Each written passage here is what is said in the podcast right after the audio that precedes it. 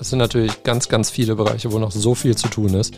Ich denke zum Beispiel, wenn man am nördlichen Bereich des Walds in Richtung Nordstadt fährt, der Leopoldstraße, da gibt es, soweit ich das gerade im Kopf habe, gar keinen Fahrradstreifen. Also da muss man irgendwie dann äh, rüberschwenken und auf die Straße. Da gibt es ganz viele Stellen in Dortmund.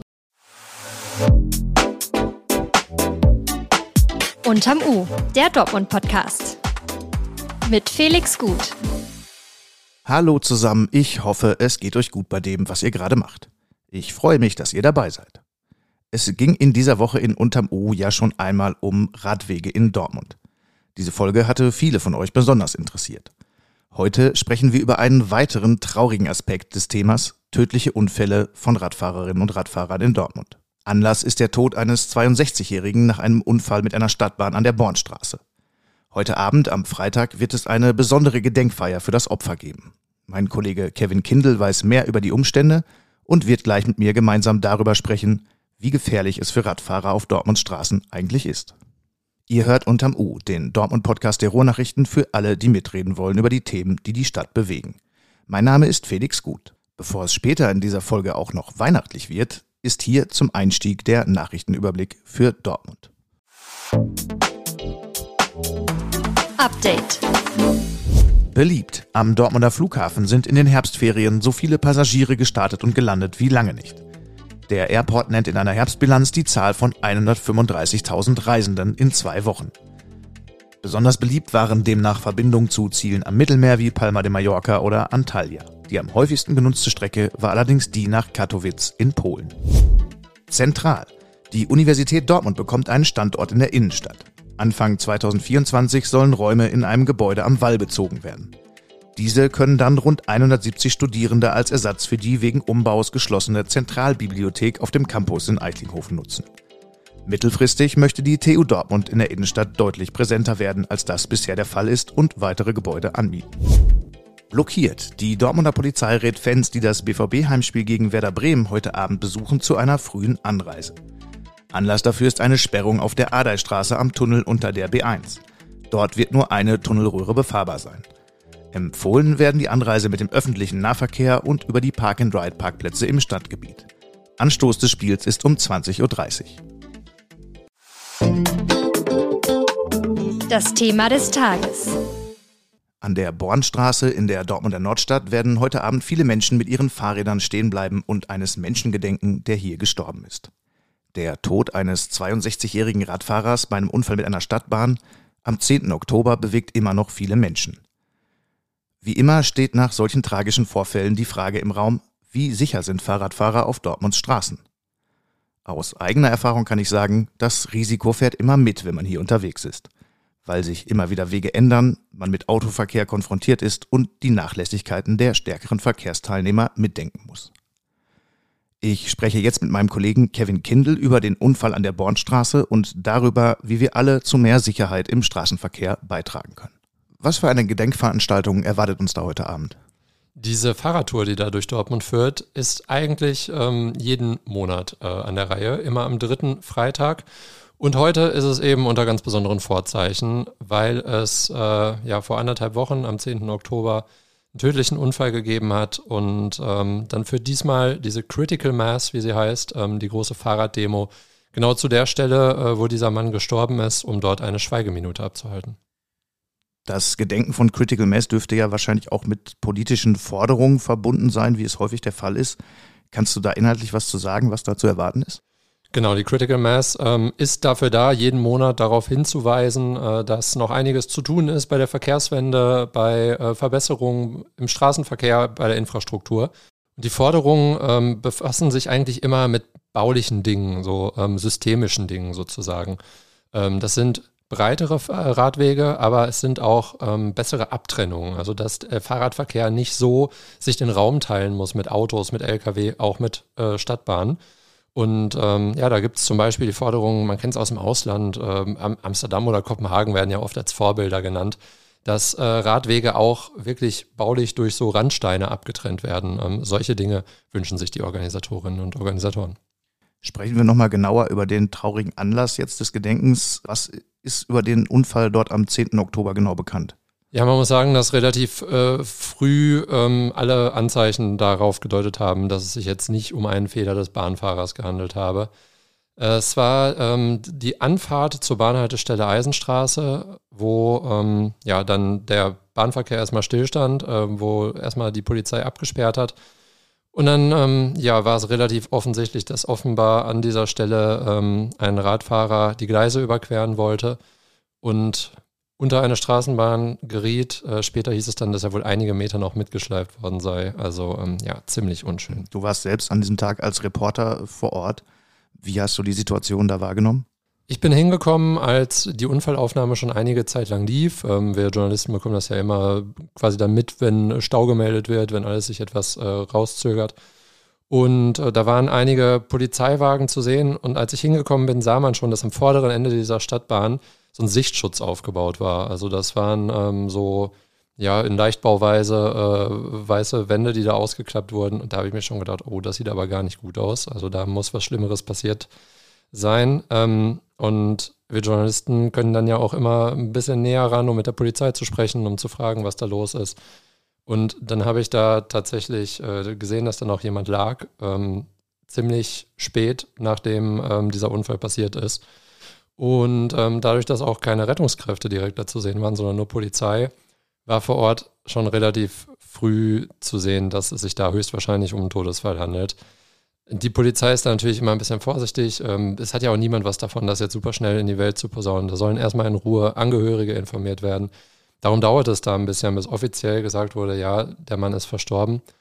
Ähm, und dann hat es aber noch eine ganze Weile auch vor Ort gedauert, dass diese, dieser Unfall vernünftig dokumentiert wurde. Die Polizei hatte eine Drohne im Einsatz, um aus der Luft Bilder zu machen. Und ähm, ja, einige Stunden lang ist dann diese Unfallstelle noch gesperrt gewesen. Mhm. Aber man weiß letztlich noch nicht ganz genau, wie die Zusammenhänge waren oder wie war die Fahrradsituation vor Ort.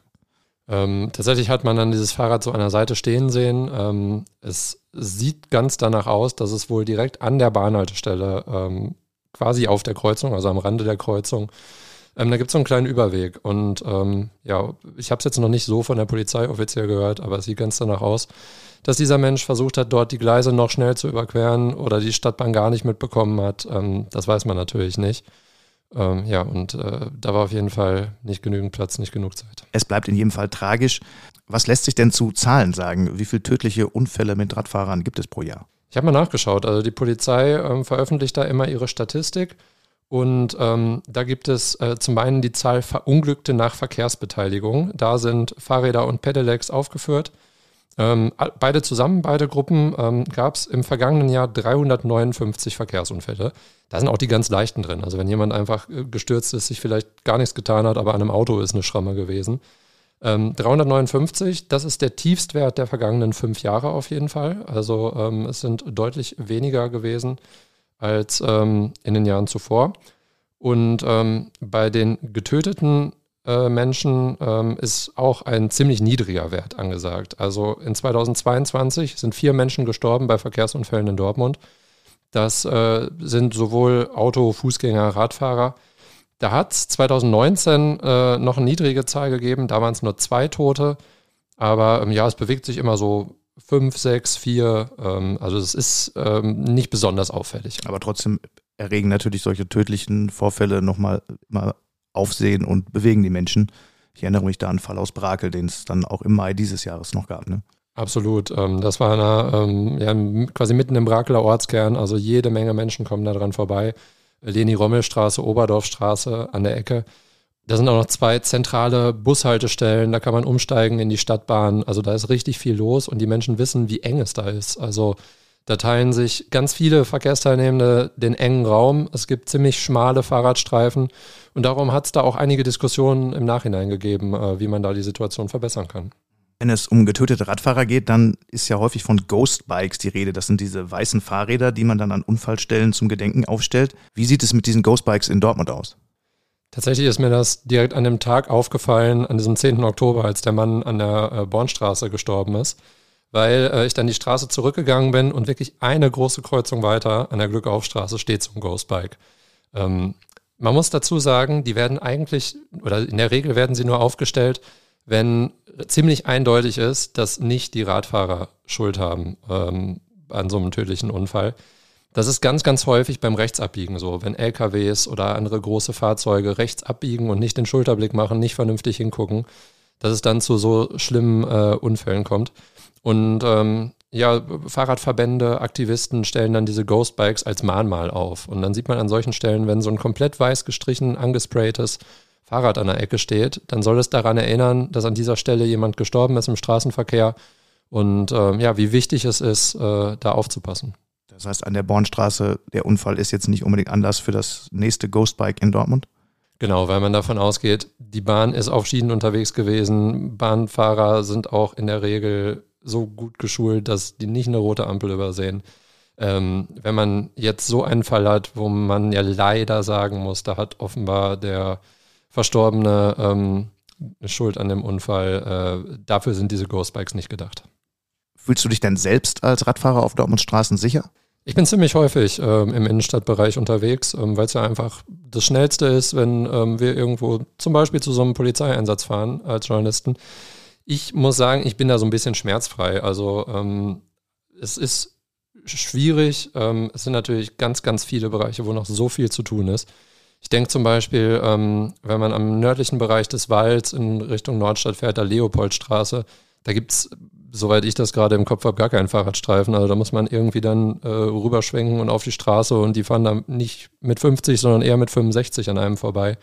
Und da gibt es ganz viele Stellen in Dortmund. Gibt es denn auch schon Bemühungen, die du siehst, wo das Fahrradfahren versucht wird, sicherer zu machen? Ja, absolut. Da gibt es ähm, mehrere Stellen, zum Beispiel ja der Radwall in der City ist so das große Vorzeigeprojekt, wo wirklich abseits der Straße, hinterm Parkstreifen, ähm, diese roten ähm, Fahrradstreifen in beide Fahrtrichtungen eingerichtet wurden. Das ist super. Also da gibt es ein paar Einfahrten, wo man dann aufpassen muss, aber ansonsten ist da wirklich so viel Platz, dass sich alle komplett aus dem Weg gehen können. Und ähm, wir haben den Brakeler Fall angesprochen. Da äh, hat die Politik, die Bezirksvertretung auch schon beschlossen, da etwas zu tun und den Fahrradstreifen breiter zu machen.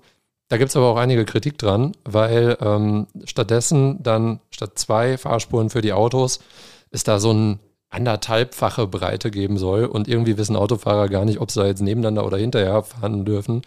Und dann auch oft auf diesen Fahrradstreifen ausweichen. Also ähm, das ist noch nicht so ganz das Optimale, aber ähm, einige Bemühungen sieht man zumindest, die Situation zu verbessern.